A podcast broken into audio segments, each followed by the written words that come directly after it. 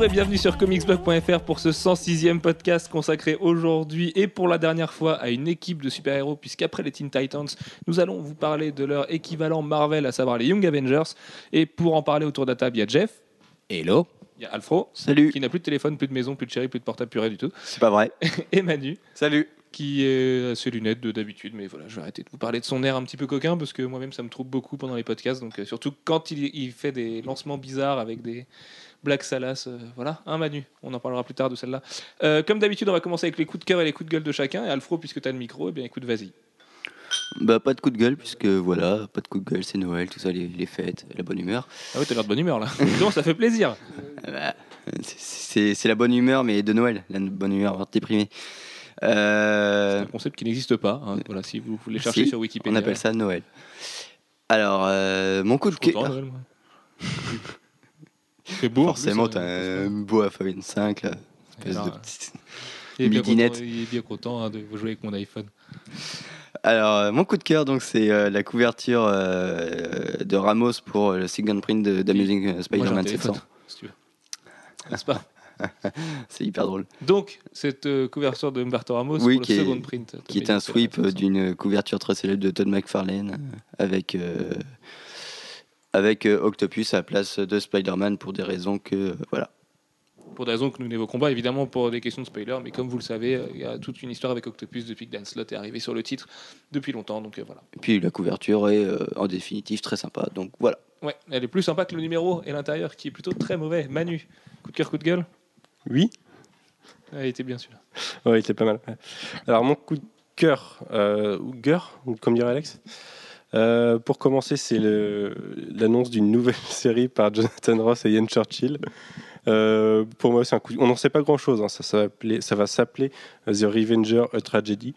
Euh, on n'en saura à peu près rien, sinon. Euh, Ah, du coup, on se demande si ça n'a pas un rapport avec euh, la pièce de théâtre et euh, le roman, enfin le- le- l'essai euh, The Revengers Tragedy qui date de 1802, non? 1900 quelque chose, j'aurais dit. 1902, je sais plus. Enfin, c'est- c'est un truc 1906. ancien. 1906, pardon. Ouais, c'est dans les 1000 quelque chose. De toute façon, c'est l'époque Voilà, ancienne. exactement.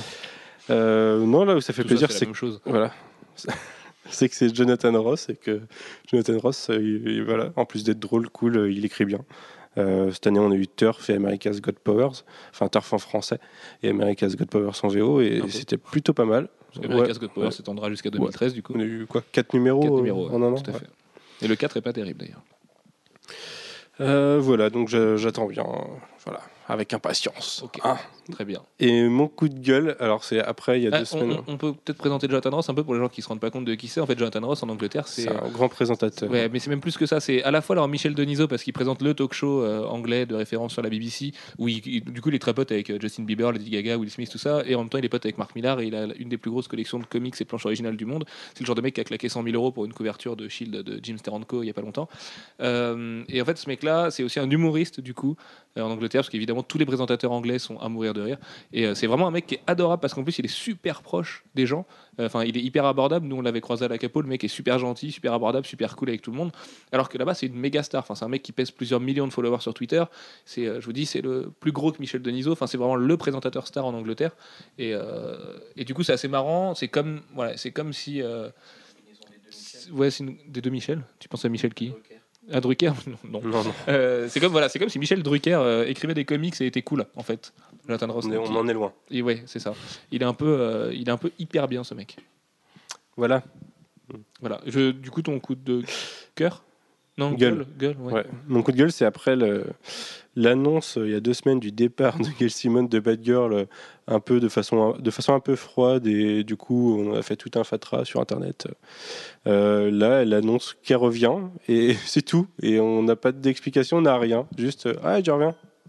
Donc la théorie de cette fameuse conspiration organisée par Scott Snyder et ses petits copains euh, est quand même super vivace parce qu'en plus, on sait qu'elle revient sur Batgirl, mais quand on lui pose la question de savoir si elle revient avec euh, la Batgirl actuelle, si jamais il y a des gens qui ne savent pas qui c'est, euh, je ne vais pas vous spoiler, euh, elle dit qu'elle peut pas en dire grand-chose pour le moment, quand on sait qu'il y a aussi le retour du Joker en ce moment et qu'évidemment, cette fameuse Batgirl et le Joker ont une histoire particulière. On peut imaginer des choses, quoi. Ça irait dans le sens de cette fameuse conspiration, et ça se trouve en fait pas du tout. Exactement. Mais du coup, elle revient et elle va avoir un nouveau, euh, de nouveau un salaire par DC Comics, même si à mon avis, elle Bah, elle en avait toujours un, de voilà, toute façon. Toujours pas eu, euh, il n'y a jamais eu beaucoup de doutes là-dessus. Jeff, coup de cœur, coup de gueule? Alors, euh, coup de gueule, eh ben, ça sera Jupiter's Children, euh, la série de Miller et Frank Whiteley. Frank Whiteley, euh, qui est de nouveau décalé euh, en avril. Bon, alors la bonne nouvelle, La c'est première sortie, c'était avril 2012. Oui, la première sortie, c'était avril 2012. Mais la, la bonne nouvelle, c'est que ça va sortir. Et que ce ça ne sort que dans quatre mois. Après tout, euh, on peut attendre un peu. Euh, et puis, ben voilà. Alors, c'est- du coup, la série change de nom, s'appelle Elle Jupiter's s'appelle- Legacy. voilà. Ce qui est dommage parce qu'en plus, moi j'ai vu du coup les premières planches du premier numéro par Frank Whiteley, elles se défoncent, c'est magnifique. Enfin, vraiment, il Ouais, dessus. en tout cas, Il la couverture est magnifique. Avec Children et ça marchera pas avec Mm. Legacy du coup, vu la typo du logo. Donc euh, c'est un peu dommage. Ah, mais, euh, voilà. Il va être obligé de changer de, de typo. ouais, il est tellement créatif ce mec que y a Donc, pas je pense pas que ça lui pose de problème Mais particulier. ce qui est intéressant avec la série, c'est que les deux artistes sont hyper remontés dessus. C'est Millard, euh, je pense qu'il s'est pas mal banané là, avec euh, Hit Girl et Kick-Ass 2 et Secret Service et euh, Supérieur, pas trop, mais Nemesis 2 non plus qui sort pas alors que c'est censé être là. On n'a toujours pas d'annonce officielle. Je pense vraiment que Jupiter's Legacy lui tient beaucoup à cœur et qu'il a envie de faire quelque chose d'assez définitif en fait avec la série et de montrer qu'il De peut plus rivaliser marquant, peut-être. euh, de plus marquant voilà et de montrer qu'il peut rivaliser avec les éditeurs mainstream euh, avec son Miller World. Quoi. Pour moi, c'est un peu le c'est peut-être sa dernière chance en fait avec le Miller World de montrer que, les comics peuvent exister par ce, par ce biais-là. Et euh, je pense qu'il est vraiment très impliqué. En plus, il n'y a pas de capot en 2013. Euh, a un planning surchargé, donc ça aide aussi à comprendre pourquoi il n'y a pas de capot Comic Con puisque c'est organisé par sa femme. Euh, ouais, je vraiment j'ai confiance dans Jupiter's Legacy du coup. Non, moi aussi. C'est pour ça que je l'attends. Il y aura des Et belles, que euh, avril, euh, ça, ça va être cool. On peut pas vous dire qui, mais il y aura des couvertures variantes qui vont défoncer dessus. Voilà, notamment de peut-être d'un artiste français euh, qu'on aime beaucoup. D'accord. Il y en a deux. Plantu, ouais, tout à fait. J'adore Plantu en plus, ça pas de problème. Bref, et euh, le coup de cœur, eh ben, on fait. euh, oh, c'est des petits coups de cœur, hein, parce que euh, il c'est. y a même plus que deux artistes français qu'on aime beaucoup. Oui, non, il y en a plus. Brionès, Paul Renault, Olivier Oui, Coipel, non, il y, Stéphane a- il y oui, non, mais je- oui, d'accord. Gérald oui. Parel, Stéphanie Hans. Voilà, il y en a plein. Il y en a plein. Euh, le coup de gueule, le, oh, punaise, je sais plus où j'en suis. Le coup de cœur, donc, c'est euh, ben, Willingham, invité euh, par Urban à, à Angoulême, parce que c'est cool d'avoir Willingham. Euh, C'est cool, puis c'est osé en plus, parce que c'est pas le genre de mec qui ramène des camions de fans en général. Il ramène un certain type de lectorat. il qui- va et amener de un lectorat façon- qui n'est pas forcément un lectorat comics, puisque Ouais, mais c'est un lectorat Fable. qui est déjà Angoulême, a priori aussi. Donc euh, moi je trouve ça hyper osé en fait. Enfin, c'est c'est un cadeau que fait Urban euh, aux lecteurs de Fable et d'autres titres de Willingham, puisque euh, c'était plus facile de ramener un mec plus mainstream, qui ramenait plus de gens, qui était peut-être... sur un lectorat moins, enfin, plus typé comics. Voilà, tout à fait. Oui, tout et qui aurait oui. ramené plus de gens sur le stand d'Urban. Parce qu'a priori, Willingham, je pense que ce sera pas la folie sur lui. De la même manière que RM Guerra était un peu tout seul à la Paris Comics Expo. C'est Mm. le même genre de lectorat, c'est vraiment 100% Vertigo. Il y a peut-être beaucoup de gens qui vont penser que Willingham, il est que scénariste, alors qu'à la base, il est dessinateur. Et euh, ça, fait un, ça, ça fait un moment qu'il dessine plus. On va lui je, de sa je te garantis. euh, que- ce truc bizarre. euh, oui, non, mais il a fait d'autres choses avant. Hein. Il a fait d'autres choses avant. Ah oui, puis il a fait. C'était Mm. peut-être bien en plus. Non, non, c'était bien. Il avait une vraie fanbase euh, euh, tout à fait équivalente euh, à quelques stars de, actuelles. Euh, mais il a arrêté euh, de dessiner parce que c'est vrai que écrire, ça, ça va plus vite. Du coup, c'est pas mal, hein, ce que je trouve ce qu'a fait euh, Urban à, Angoulême, parce que c'est que des auteurs Vertigo, du coup. C'est Fabio Moon, Gabriel Ba et Bill Willingham et un quatrième dont on peut pas vous donner le nom non plus. C'est osé de leur part. Et en plus, ça colle assez bien finalement avec l'ambiance d'Angoulême, qui est quand même une, ambiance, j'aime pas dire ça, mais presque prout-prout, assez élitiste sur la BD, où le franco-belge est roi et où les comics passent un peu pour le, ce loisir d'ado attardé. Euh, Ben, c'est cool. dépend. Dans certains cas, si c'est Moss, ça passe. Euh, Forcément, Voilà. mais Mouse pour eux, c'est du- ils appellent même pas ça un graphic novel, quoi. C'est de la BD ou si c'est américaine. Will Eisner, hein, voilà, parce que c'est les années 40. Ça va être compliqué de le ramener là. Je pense que, enfin, je peux Voilà. en parler à Robert Kirkman et Mm. autres, autres faiseurs de zombies, mais a priori Will Eisner est bien où il est là. Voilà. Euh, Du coup, euh, si toi, Alfred, tu l'as pas gardé, mais tu, je sais aussi que tu voulais parler des invités de Panini Comics, puisqu'on sait qu'il y aura euh, donc les sempiternels italiens avec Gabriele Dell'Otto et Sarah Pichelli, mais il y a aussi deux gros artistes. euh, ils sont pas forcément américains, mais euh, qu'on peut qualifier d'artistes qui font que des conventions américaines, euh, qui sont qui sont Jim Chung et Salvador Larroca. Et ça, c'est quand même énorme. De la part de Panini, c'est énorme. Oui, alors Salvador Larroca, oui, qui est espagnol et euh, qui est un artiste Marvel depuis maintenant de nombreuses années, enfin au moins 10 ans. Non, plus que ça, ouais. 15 ans. Ouais, ouais, ouais. Ouais. On vieillit. hein. Ah ouais, ouais, ouais. Oui, oui, non, ça fait très longtemps. oui. Est quasiment en 2013, hein, donc ça fait presque plus 20 ans que 15 ans. Ouais, ouais, d'accord. Et euh, oui, donc euh, voilà, Salvador La Roca qui est un grand artiste. Et Jim Chung qui, pour le coup, lui est complètement américain Et dont on va beaucoup parler, puisqu'il est créateur des Young Avengers. Et qui est très, très, mais très fort. C'est c'est un des meilleurs, enfin nous c'est un de nos artistes préférés. euh, C'est le genre de mec qui a failli nous faire aller à Londres juste pour le rencontrer lui l'année dernière. Euh, non, c'est vraiment un gars qu'on adore. euh, moins Il- sur le papier. en plus, on il est très rare, donc, euh, enfin, de, no- de notre côté de l'Atlantique, donc ça va être sympa de, de pouvoir un peu le rencontrer. J'espère qu'il y aura des planches à vendre. Euh, tu vois que Panini euh, organisera un peu à la manière d'Urban à la Paris Comics Expo, que les mecs viennent avec leur portfolio et qu'on puisse les consulter, tout ça. Alors maintenant, vu la pro- vachement- production du bonhomme, euh, les- il ne doit pas avoir beaucoup de planches à vendre. Quoi. Oui, il a beaucoup de covers. Mais euh, après, j'ai pas le compte en banque. Mais le, le truc, c'est qu'on vienne pas me dire qu'il n'y a pas d'effet Urban chez Panini. Parce que si ces mecs-là sont là, c'est aussi grâce à Urban. Même si c'est vrai que l'année dernière, Panini a fait du très beau boulot en ramenant Ramos et Imonen.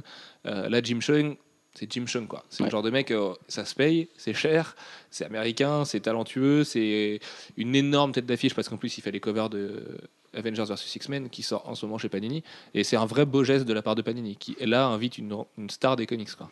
Ouais, et puis euh, c'est, euh, ils, savent aussi que c'est la première année où Urban va avoir son stand à Angoulême, donc c'est pas pour rien non plus.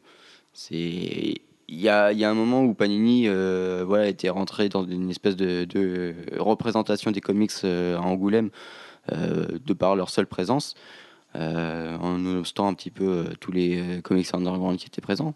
Surtout que la Paris Comics Expo a été une claque pour eux aussi. Quoi. Et, Ouais. Je pense que les retours, ils les ont vus comme tout le monde, on leur a dit directement. euh, ouais, la Paris Comics Expo, ils se sont chiés dessus, on peut le dire. Leur stand était vraiment pas terrible, surtout qu'Urban avait le gros stand à côté. Là, au moins, il y aura une vraie confrontation, entre guillemets, et ça peut faire que du bien aux comics. C'est une émulation hyper positive. Donc, euh, Puis on imagine euh, une discussion en- au bar entre Willingham et Chung et qui fasse une série par la suite en c'est pas mal, 2014. hein. C'est pas trop le genre des deux, mais ni ni Ah, Willingham, il a travaillé avec des grands dessinateurs, donc pourquoi pas Oui, puis il est pas pressé, Willingham, remarque. Donc avec Jim Chung, ça peut passer. quoi. Oui. Mais euh, non, ça va être une belle année du coup pour les comics à Angoulême. Enfin, j'espère. Euh, vu que l'année dernière, c'était la- l'année de la BD américaine, mais qu'on en a à peine vu le bout du nez. Ouais. Euh, ce sera cool. Et puis en- à côté de ça, les deux Italiens qui ramènent, c'est pas non plus n'importe quel Italien, malgré tout le respect que j'ai pour plein d'artistes italiens euh, de, qui sont bons, mais qui sont des bons artisans. Delotto, c'est le plus grand artiste italien. Sarah Pichelli, c'est le plus grand espoir italien et qui a été élu plus grand espoir de l'industrie des comics. Et en plus, c'est une nana qui est adorable. Si vous avez l'occasion de la rencontrer, allez-y, elle est géniale. Donc euh, voilà, Gabrielle est un petit peu plus euh, sous. Bah, ça dépend si vous y allez le matin ou le soir. Voilà, c'est ça. Ça dépend de, de- de la- sa soirée la veille et de tout ça. Mais euh, non, non, mais c'est un mec qui est tellement talentueux. Enfin, en, en free sketch, c'est juste hallucinant. Hein, Delotto, c'est Ouais. On a un accroché chez lui, qui est Oui. vraiment très beau. Et voilà, en plus, euh, oui, juste pour le voir dessiner, euh, c'est sa façon de dessiner en fait. Mais c'est euh, le Michel-Ange des comics. Quoi. Il a toutes les techniques, il fait de la sculpture sur feuille déjà, donc euh, c'est incroyable. mais- il, puis il part pas de façon logique. C'est voilà, le voir travailler est quelque chose de très intéressant déjà. Ah ouais, c'est un mec, euh, un mec très particulier. Et en plus, depuis quelques années maintenant, enfin depuis deux ans, avec les, les anneaux des Avengers et le Avenging Spider-Man, il a un style beaucoup plus comics, beaucoup moins peint, et il est hyper fort aussi. Donc euh, voilà, c'est vraiment, vraiment, vraiment euh, un très beau panel d'invités que propose Panini, et coup de chapeau parce que voilà, ça devrait être vraiment bien cool. quoi. Et quant à moi, du coup, mon coup de gueule, il est un poil démago, parce que je vais pas vous mentir, euh, ça m'arrive de télécharger, euh, notamment la musique. Je trouve qu'iTunes, c'est l'industrie de la musique euh, pratique des prix qui me dépasse complètement. Euh, mais c'est le fait qu'Avengers et The Dark Knight Rises fassent partie des 5 films les plus téléchargés de l'année. Alors le plus téléchargé c'est Projet X, donc on se demande moins pourquoi il y a des soirées Projet X partout maintenant. Mais euh, plus de 8 millions de téléchargements pour l'un et l'autre, alors moi ça me paraît peu finalement, 8 millions de téléchargements.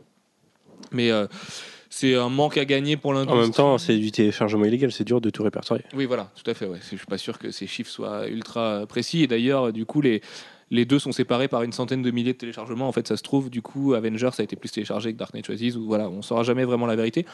Mais euh, en fait, ce que je trouve dommage, c'est pas de télécharger parce que je pense que tout le monde le fait et qu'on peut tous se le dire et qu'il n'y a pas à se cacher là-dessus. Euh, sauf Alex parce qu'il est plus d'ordinateur. Et euh, c'est simplement le fait que les gens qui l'ont téléchargé, a priori, l'ont pas vu au cinéma, du coup. Et je me dis que c'est hyper dommage parce que rien que pour si. l'expérience, il fallait le voir au ciné, quoi.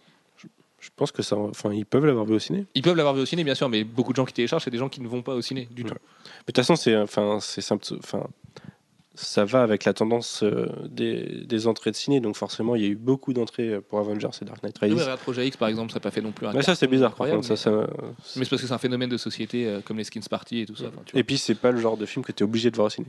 Et puis, ouais, mais c'est plus marrant au ciné. euh, Projet X. J'ai un bon souvenir de Projet X aussi, de la soirée d'après. C'était rigolo. Mais euh, donc voilà, donc euh, c'était le petit coup de gueule des magos. Mais du coup, euh, si vous avez l'occasion, parce qu'ils vont les reprojeter euh, maintes reprises, je pense Avengers et Dark Knight Rises. Si vous les avez pas vu au ciné, allez les voir au ciné. C'est quand même une autre vision de ces films-là qui mérite d'être vus sur un grand écran et, et en HD et tout le tout team et tout ça, tout ça. Au moins Avengers, ils, re- ils reprojetteront avec les prochains films Marvel Studios dans des marathons. Ouais, puis les, les soirées Nolan, il y en aura un peu partout. Enfin, ça se fait beaucoup. Sur ça se fait de plus en plus en plus. Donc, euh, il y a des chances. Et puis mon autre coup de cœur, du coup, enfin mon coup de cœur, euh, c'est aussi du cinéma. C'est le fait que J.J. Abrams ait refusé Star Wars épisode 7. Alors c'est mon coup de cœur parce que j'adore Abrams, un peu moins depuis Révolution et depuis Alcatraz et euh, ses dernières productions télévisuelles qui me dépassent vraiment. Enfin, je pense que le mec est beaucoup trop intelligent pour faire ce genre de choses. Euh, je suis un fan hardcore de De Lost. toute façon, c'est un mec qui jette des idées et laisse le truc après. donc, euh, J'ai plutôt forcément. bien aimé Star Trek. Euh, j'aime moi le lens flare par exemple, ça me dérange pas tant que ça. Je trouve que c'est il a une science du teasing qui m'intéresse beaucoup, comme Kojima par exemple. Et mais je l'aurais pas du tout vu faire un Star Wars quoi. Parce qu'Abrams c'est le- un mec qui me paraît très intelligent. Euh, qui est très bon, voilà, comme dit Manu, pour jeter des idées, mais qui est pas bon pour faire une- un truc à dimension épique totale. Son Star Trek était vachement dans la retenue euh, pour un truc qui se passe dans l'espace. Moi, je trouve qu'on ressent pas vraiment le côté spatial de- du film. Peut-être un peu plus dans Into Darkness, mais j'ai pas l'impression. Bon, moi, le teaser du 2 me laisse complètement froid. Ouais, mais il y, a- il y a Benedict Cumberbatch, il est trop cool. Cumberbatch. Cumberbatch, peut-être. Euh, C'est celui qui joue Sherlock dans Sherlock. Euh, et euh, ouais, non, bah moi c'est pareil, hein, Star Trek Into Darkness, je suis un peu froid dessus, mais euh, j'irai le voir et je pense que j'aimerais bien, un peu comme le premier. Mais non, mais je l'aurais pas du tout vu sur Star Wars par contre. C'est complètement antinomique pour moi, J.J. Abrams et Star Wars. Parce que lui, il fait du geek 2.0, il fait de la production geek 2.0 comme on l'a fait aujourd'hui avec teasing, internet et toutes ces armes-là. Et Cloverfield, pour moi, c'est un chef-d'œuvre de, de communication. Mais euh, Star Wars est beaucoup plus classique. Quoi. Star Wars, c'est trop classique pour sa patate. Non, et puis surtout, euh, il y a une, une esthétique euh, Star Wars qu'on est obligé de respecter, hein, mine de rien. Et J.J. Abrams, je ne vois pas se travestir dans un style qui n'est pas le sien. Là, comme disait Gary, euh, en plus des, des sabres laser et des piou-piou et tout ça, euh, et des vaisseaux, mettre du lens flare, on verrait plus rien. Là. On sort de, tous de la salle aveugle. Donc, euh, Ah, ça pourrait devenir un- une 3D. expérience psychédélique assez. Ouais. C'est ton côté Jim Morrison qui parle. Euh, donc voilà, donc euh, du coup c'est cool. Par contre, ce serait bien que Disney nous annonce un réalisateur sur Star Wars épisode 7, qu'on puisse enfin savoir si on est rassuré à peu près ou pas trop trop. Guillermo del Toro. Ouais, sûrement. ouais. Oh, bah, il, il- il- il va sûrement nous dire un jour qu'il a refusé le projet ou un truc comme ça, mais.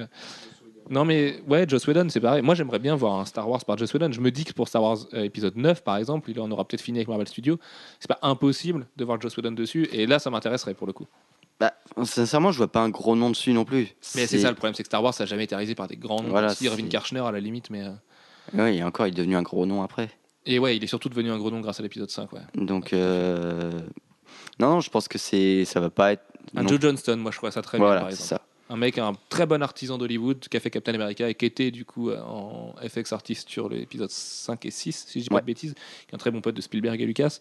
Euh, lui, ça pourrait coller, par exemple. Ou partir sur un vrai, vrai gros réal. Mais là, euh, sur un Fincher ou quelque chose comme ça. Ouais, là, là, mais on perd le, on perd Le Star problème, Wars. le, voilà, le problème, c'est que Star Wars sera toujours plus grand que son réalisateur. Euh, la, la licence Star Wars. Sauf si c'est Scorsese. Quoi. Ouais, non, mais voilà. Et le problème, c'est que je pense pas qu'un un gros Non, mais je réalisateur. pense que ça euh, intéresse pas grand monde en plus. Voilà. Mettre les pieds chez Disney aujourd'hui pour faire un truc qui est attendu par les fans, mais vraiment à reculons. Mm.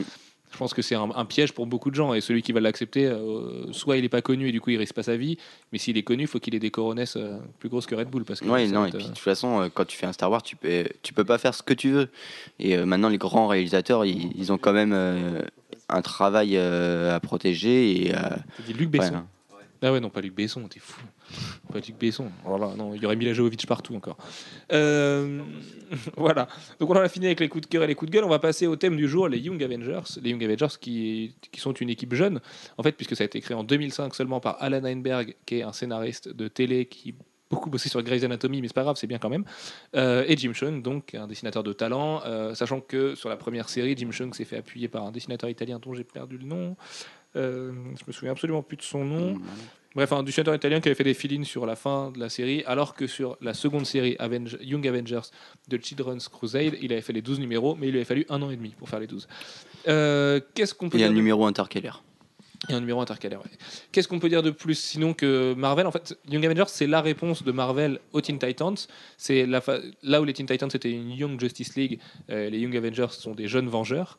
Et euh, ça a été, c'est venu très tard dans l'histoire parce que c'était pas dans les pratiques de Marvel au départ de faire ça, Bah, de faire des c'était simili, ouais, c'était grands une, super-héros en ado. C'était le problème, c'est que c'était dans le gène de Marvel euh, à cause de Stan Lee qui n'aimait pas les, les adolescents euh, super-héros, du moins euh, affiliés à, à des, fitu- à des, des figures euh, patronomiques. Et euh, il aimait pas ça. oui, donc- enfin, il- ça ça l'a pas empêché d'avoir un Spider-Man qui était vraiment très très jeune. Oui, non, mais voilà. le- Euh, ça l'a pas empêché d'avoir le- Rick Jones qui était un kid. Oui, mais en fait, ce qu'il aimait pas, c'était de les affilier à, Mhm. des, à des grands. C'est pour ça qu'on a les, les X-Men, c'était des adolescents. Tout Mais on n'avait pas des. Mais il n'y avait pas des adultes avec voilà, les enfin, équivalents, des, quoi. des vrais adultes qui étaient dans le, qui étaient leur, leur rôle modèle euh, avec eux en même temps. voilà. Euh, ils Il voulaient est- pas risquer euh, l'association Batman-Robin, par exemple. C'est pour ça que Bucky euh, est resté mort pendant un moment aussi, par exemple. Aussi, oui. Euh, mais bon, il y avait déjà eu des choses euh, qui avaient été tentées euh, du côté de Marvel.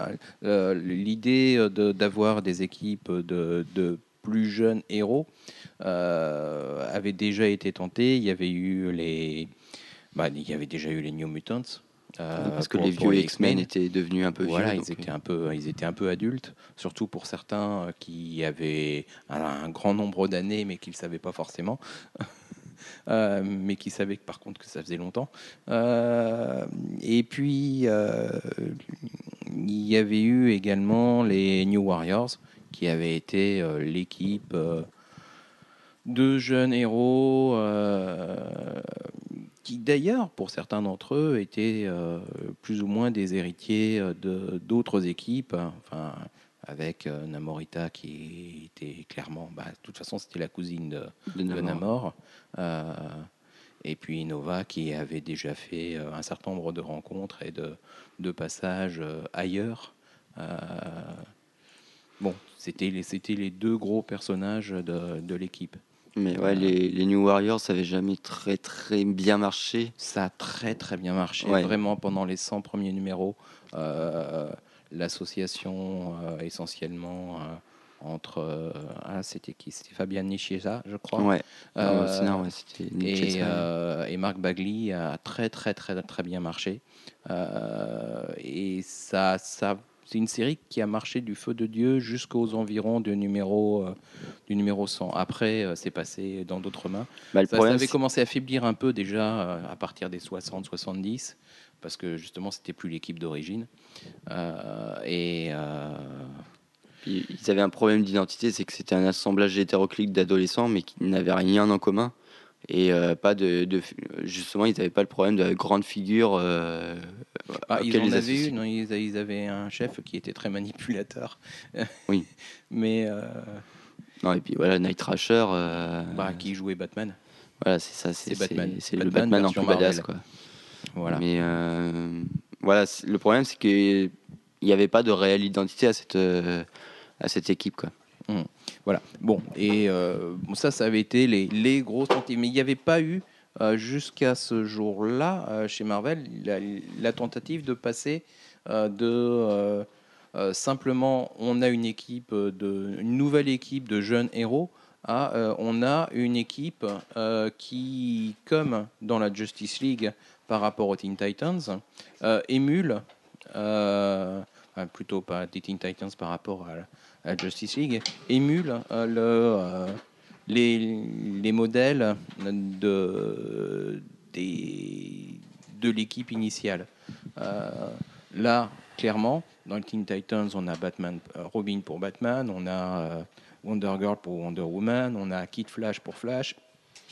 À la différence près que dans les Teen Titans, c'est des personnages qui sont des sidekicks et qui vont aller travailler ensemble, en équipe.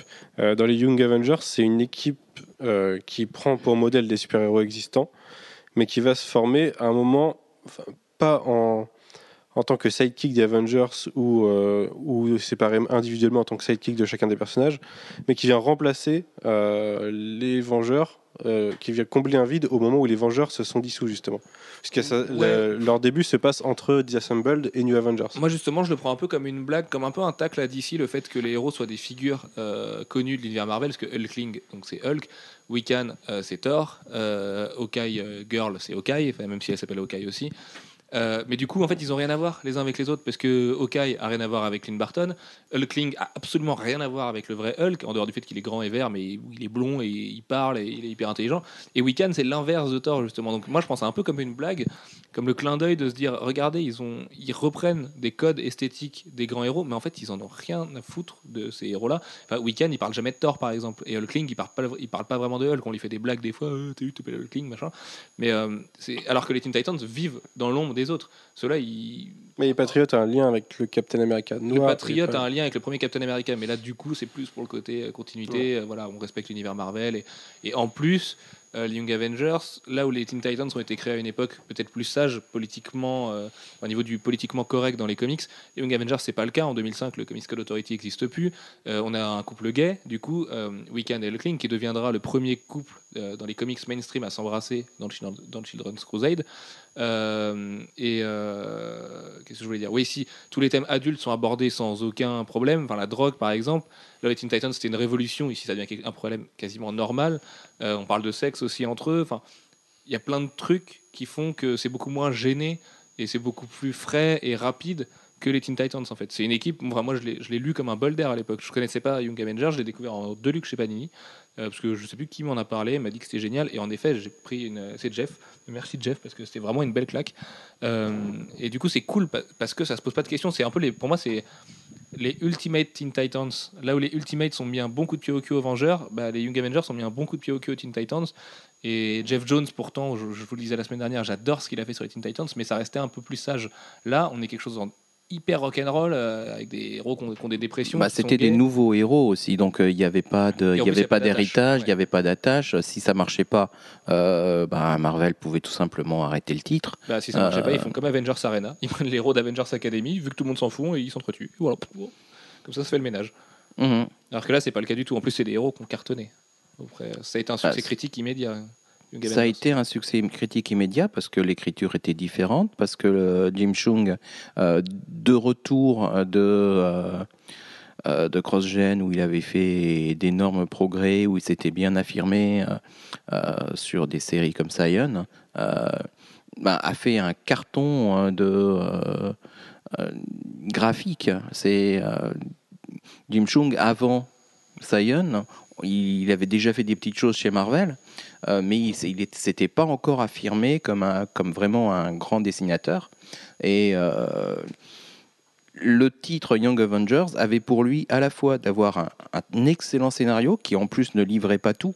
euh, parce que le côté couple gay entre Wiccan et Hulkling, ça a même été démenti dans les euh, dans les letters page par euh, par les auteurs au départ. Euh, ils ont dit non, il y, a- bien quelque Ouais, chose, mais un- c'est un pas vrai forcément gros ça. subplot aussi. hein. Ouais, c'est- euh, un vrai subplot, c'est un truc qui, qui couvre, il y a, y, a y a des petites choses, euh, mais il n'y a pas de... pendant un bon moment, ça reste dans le flou. Euh, Ce qui est marrant, c'est que c'est une équipe en plus qui est hyper rock'n'roll. Je pense au fait à Iron Lad, qui du coup est une version jeune de Kang, euh, l'ennemi historique des Vengeurs qui voyage dans le temps. Voilà, on vous en parlait dans un podcast. qui, qui a une armure euh, Iron c'est dès le début. Enfin, de toute façon, c'est en 2005. Il y a vraiment prescription pour le coup. Et, Ah oui, euh, non, là, il n'y a pas Quand de... on voit justement les Vengeurs qui arrivent au début, en fait, l'équipe, les jeunes, ils en ont un peu rien à foutre. Est- Patriot est un peu impressionné, machin, mais dehors de ça, ils voient une figure d'adulte euh, des vrais super-héros, mais eux, ça les fait rire. Et Il y a un côté punk, en fait, dans l'écriture de Young Avengers, mais c'est un punk très ricain, quoi. C'est un- C'est Blink 182, quoi, face, au, face aux Ramones et compagnie. Et euh, c'est sage, mais à la fois, c'est rebelle.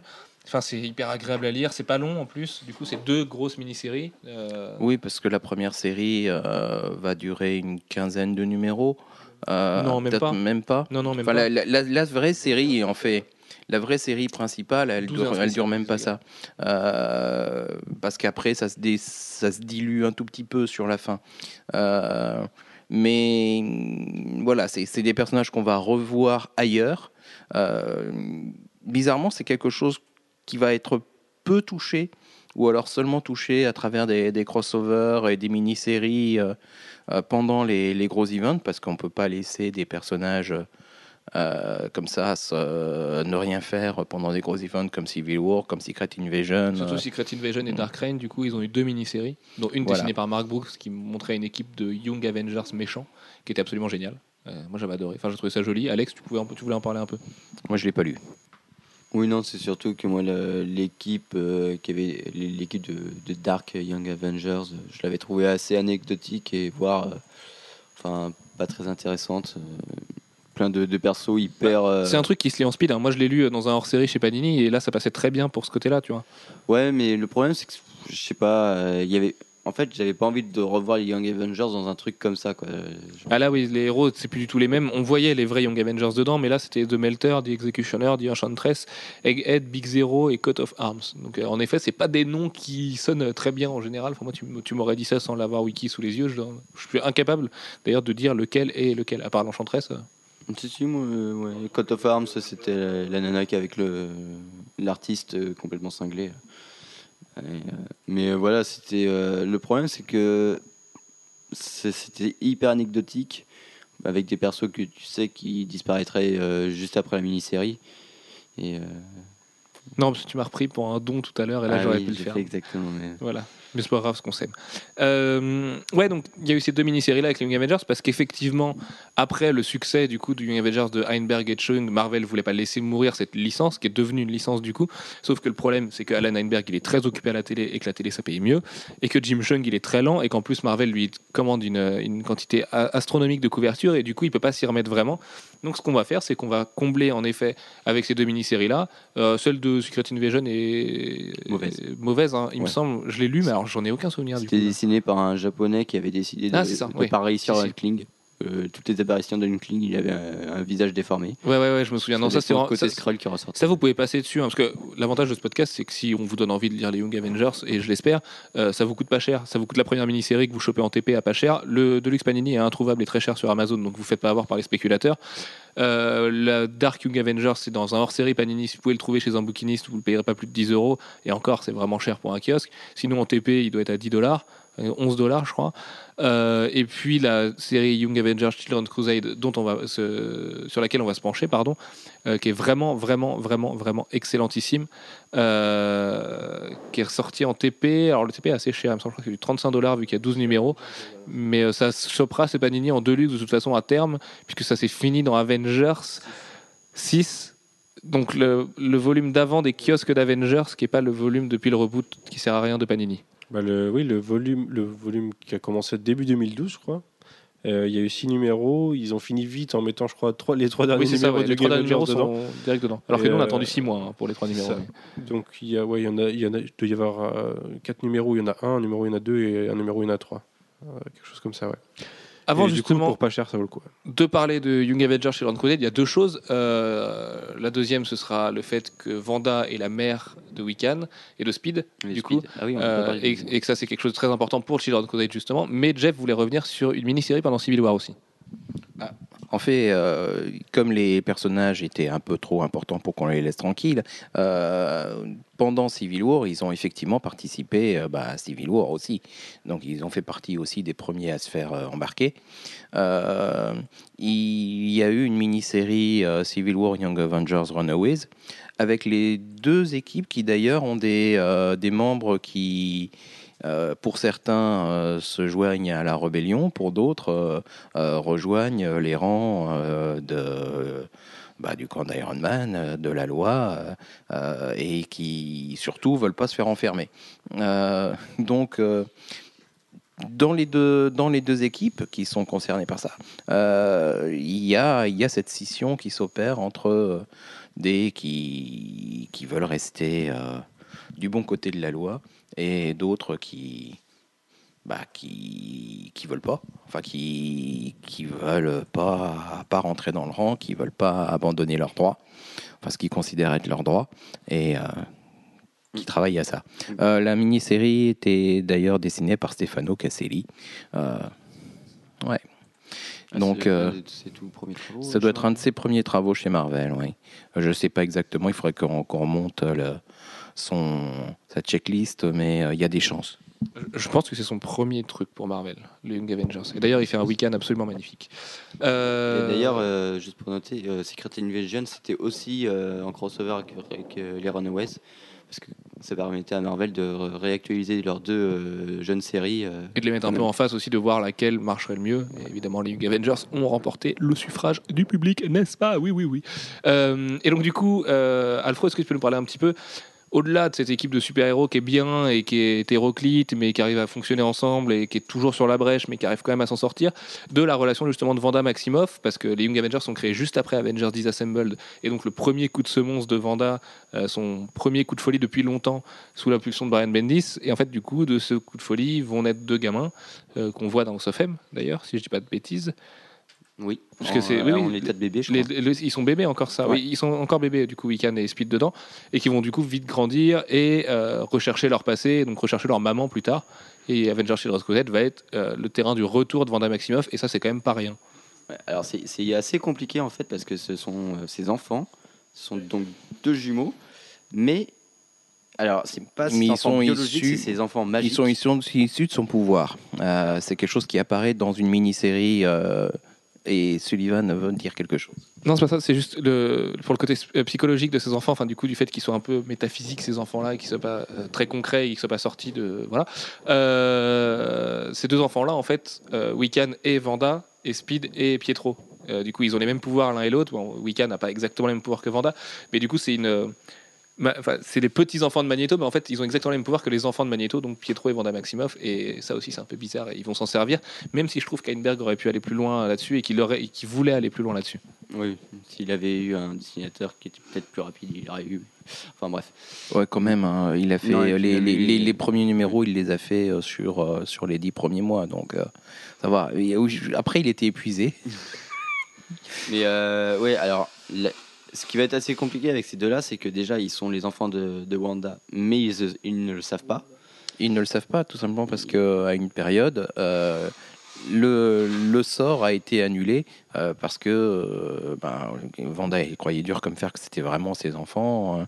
Euh, mais on lui a dit que c'était le, produit d'un sort et, du coup ils ont disparu, ils lui ont été volés euh, euh, et pour elle ils n'existaient plus. Mais Et puis pour compliquer la chose, les deux ne sont pas jumeaux dans la même. Enfin, ils sont, ils se connaissent pas. C'est, euh, Bah, disons que euh, Wiccan a une vie tout à fait euh, de wasp hein, euh, Mm. dans la famille blanche. Euh, bah non, d'ailleurs, il est juif. Enfin voilà, c'est, euh, dans une bonne petite famille américaine en banlieue, euh, tranquille, euh, où il pique un peu sa crise d'adolescence, mais euh, somme toute assez normal. hein. Il a une existence très Newport Beach. Et puis il y a Speed euh, qui, euh, lui, euh, vit plutôt dans la délinquance. ouais, on- la première fois qu'on le voit, c'est en prison d'ailleurs, je crois. oh, je sais plus. Je sais plus. Enfin bref, c'est assez compliqué. Et c'est. alors, donc ces deux-là ne se connaissent pas. Ils ne savent pas qu'ils ont, qu'ils sont les enfants de, de Vanda. Et elle, elle pense qu'ils qu'ils- qu'ils n'existent plus. Et, tout ça pour dire que, bah, évidemment, leur retrouvaille euh, risque d'être assez compliqué. Et euh, justement, c'est tout euh, le nerf de la guerre de, de la seconde euh, maxi-série euh, d'Einberg, c'est euh, la recherche de, de la mère disparue. Quoi. À la recherche de la sorcière rouge. Et ce qui est quand même euh, quelque chose de très fort, puisque Bendis l'a fait disparaître du coup avec House of M, le No More Mutants, tout ça, et que Vanda, on sait que c'est un perso qui, elle aussi, est absolument sur la brèche, et on le verra dans AVX, mais là, on peut pas du tout vous en parler, parce qu'il n'y a pas du tout prescription, dans le sens où vous l'avez à peine entrevu dans AVX 0, je crois, mais euh, vous la reverrez pas d'ailleurs avant un moment. Euh, mais du coup, c'est un personnage tellement important pour l'univers Marvel, Vanda, que la faire revenir, ça a été un choc à l'époque. Enfin, moi, je sais que quand j'ai lu ces numéros-là, ça a vraiment été un choc. Et en plus de ça, la série s'arrêtait pas là. Et euh, au-delà du fait que Chung a livré des numéros absolument hallucinants avec des doubles pages quand ils vont en Latverie et que Vanda est sous le joug de Doctor Doom et qu'il y a Magneto qui arrive, mais les Vengeurs arrivent en Quinjet en même temps. partout. Quand Magneto d'ailleurs devient le leader des Young Avengers, c'est génial. Après, il y a les Quinjet qui arrivent, il y a méga baston, Vanda qui est manipulée, mais on sait pas trop si c'est elle ou pas. Au début, on se dit mais c'est pas possible, qu'est-ce qu'il faudrait avec Doctor Doom? Et Doctor Doom que l'on voit avec son visage normal et tout. Enfin, c'est- c'est que des grands moments en fait. Euh, Children's Crusade. Et d'ailleurs, ça y est, j'ai envie de le relire maintenant là. Du coup, en en parlant, et c'est excellent, voilà, tout simplement. Les personnages sont caractérisés à mort. Je regrette un petit peu, moi, la dynamique de groupe et euh, d'engueulade d'adolescents qui était vraiment bien gérée dans Young Avengers, puisque là, on l'a beaucoup moins, je trouve, et que tout est très euh, Vanda-centrique, et euh, que, voilà, Hulkling et Wiccan euh, sont, parlent vraiment d'elle, et tout le monde, du coup, parle de Hulkling et Wiccan, et que comme il aller très vite, parce qu'en plus, Children's Crusade et jamais que euh, l'antichambre d'AVX, euh, je pense que là aussi Heinberg s'est un petit peu frustré et a pas du tout développé Patriot et d'autres personnages. Même si, bon, la fin, voilà.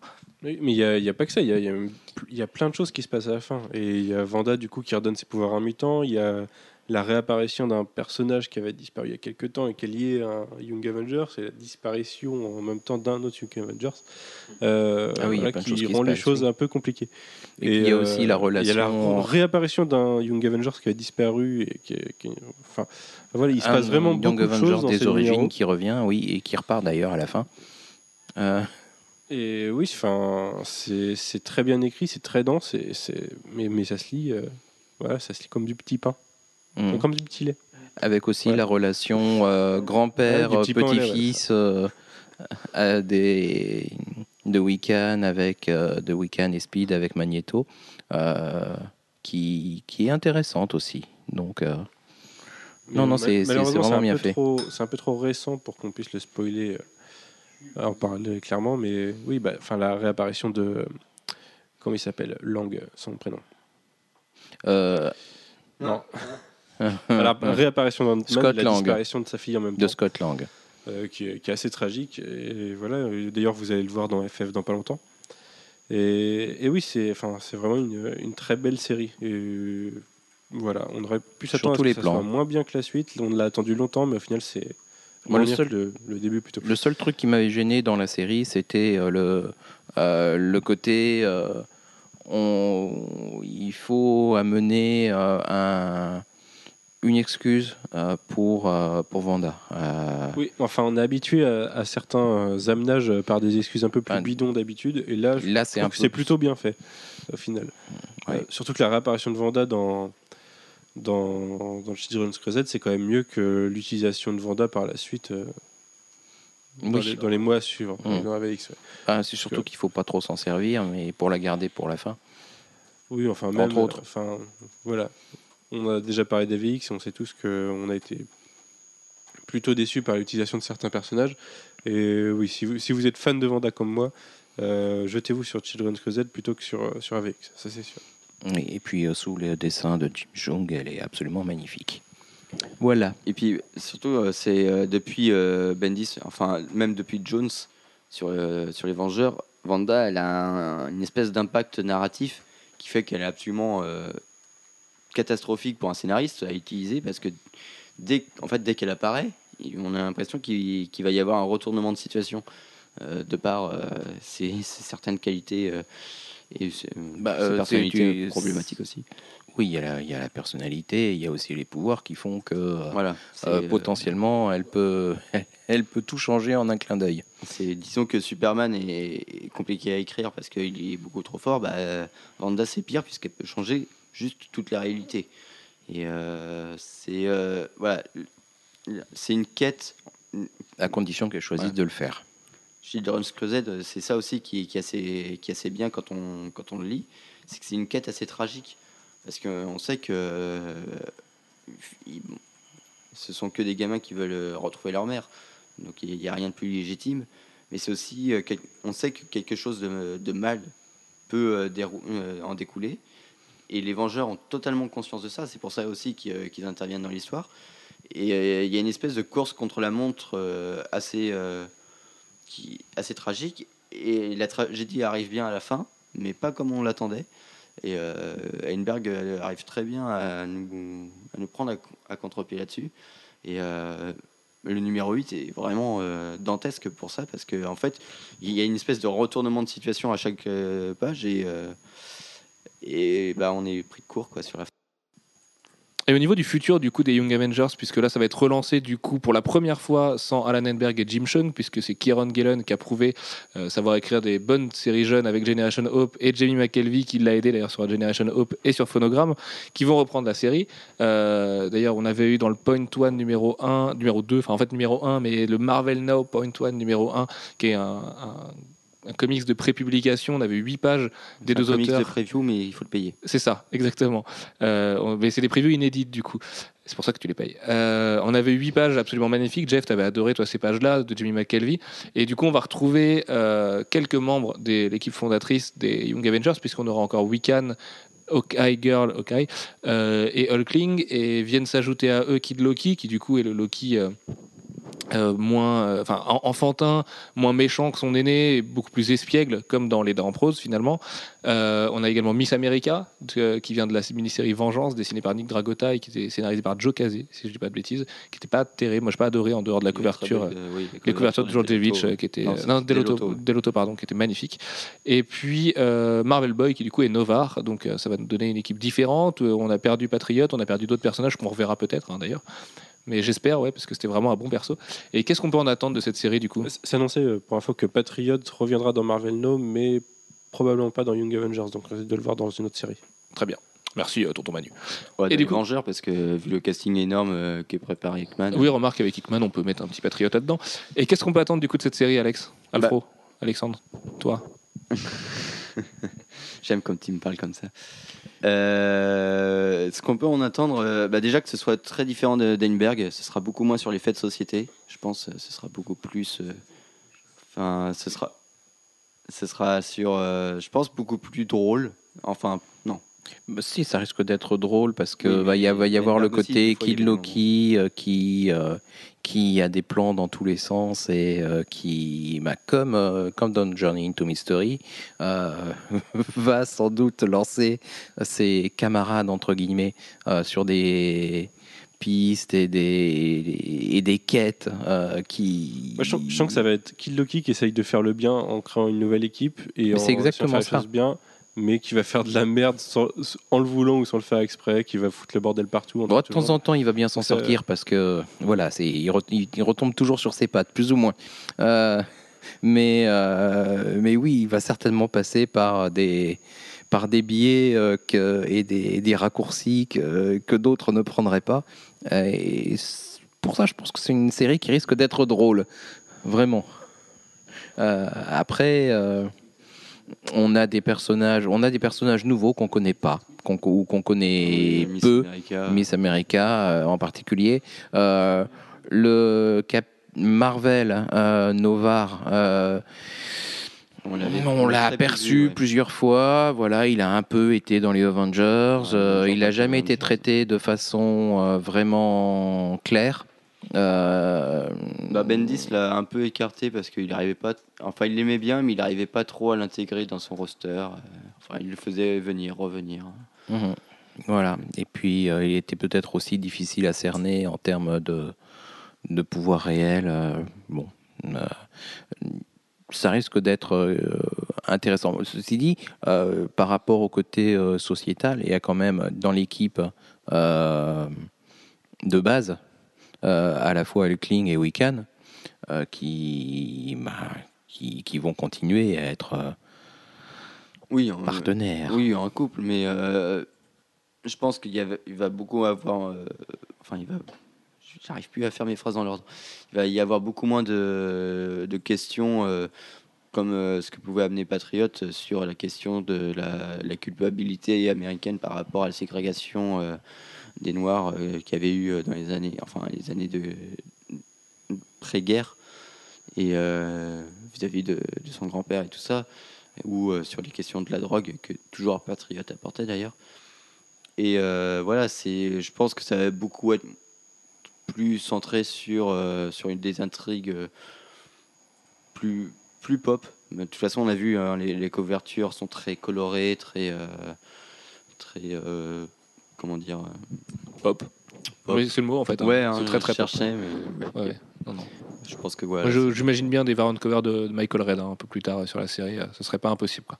Donc dans les, après- les- les codes couleurs euh, correspondent. Après, Jamie McKelvey a le syndrome du dessinateur qui continue à dessiner, euh, qui prend, qui prend pas de délai, mais qui dessine de plus en plus vite ses cases.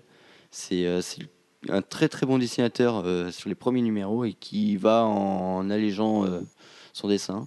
Bah, quand il est pas passionné, ouais, il se défonce pas. Quoi. Mais du coup, sur Young Avengers, il a l'air quand même super impliqué parce que les quelques pages qu'il a fait dans le Marvel No Point One, c'est quasiment les plus belles pages de sa carrière, donc euh, enfin de sa jeune carrière, Ouais. très jeune Ouais. carrière. même. Non, mais euh, bon, après, Warren Ellis dit que c'est un grand talent à devenir, donc euh, croyons en Dieu Ellis.